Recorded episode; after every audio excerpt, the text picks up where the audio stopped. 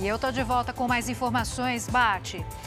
Mais um dia de violência em Salvador. Criminosos entram em confronto com a polícia e fazem família refém. Cinco suspeitos morreram hoje. Com o fim do incentivo do governo, o mercado de veículos novos tem queda nas vendas em agosto. É agora, no Jornal da Record.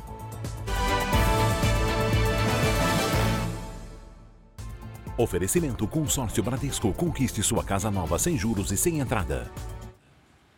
O mercado de veículos novos teve queda nas vendas no mês de agosto. Pedro Paulo Filho, boa tarde para você. Qual o motivo disso? Oi, Giovana, uma boa tarde para você, boa tarde a todos. Olha, a explicação está principalmente no fim do incentivo do governo e na menor oferta do crédito. Essas informações são da FenaBrave, a Federação Nacional da Distribuição de Veículos.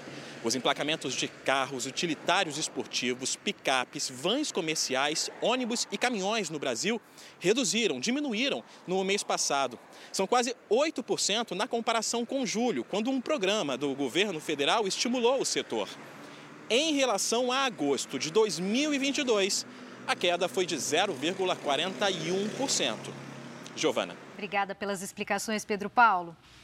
Olha, ouça este número: 1 bilhão e 200 milhões de reais. É o maior valor já transferido via Pix no Brasil. A informação faz parte de um relatório do Banco Central divulgado hoje e vem novidades por aí. Narla Aguiar, boa tarde para você.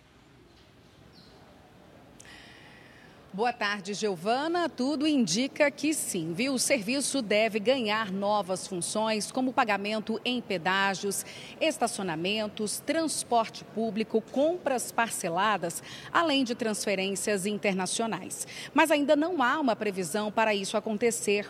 Sobre a transação bilionária, o relatório de gestão do PIX de 2020 a 2022 diz que ela foi feita em dezembro do ano passado. O número é uma exceção, porque porque mais de 90% das transações entre pessoas físicas foram de valores abaixo de 200 reais, e entre as empresas de até 500 reais. O Banco Central confirma que o Pix está cada vez mais popular. Giovana. É, quem não usa Pix, né, Narla? Obrigada pelas informações. Agora a gente vai para Salvador, onde cinco suspeitos morreram em um confronto com a polícia. Yula Braga. Boa tarde.